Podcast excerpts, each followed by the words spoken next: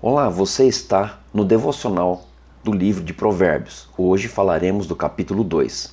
O tema é a excelência da sabedoria.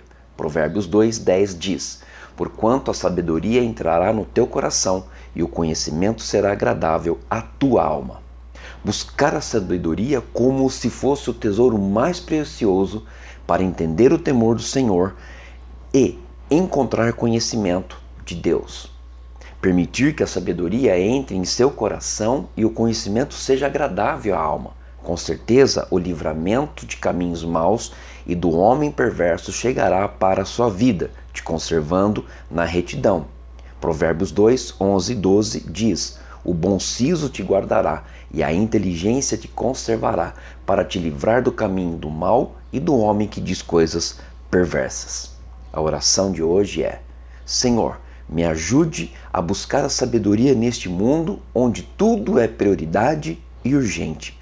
Peço-te que a sabedoria produza conhecimento que me leve à retidão e distanciamento de caminhos perversos e de homens maus intencionados. Em nome de Jesus. Amém. Deus abençoe e até breve no próximo devocional de Provérbios.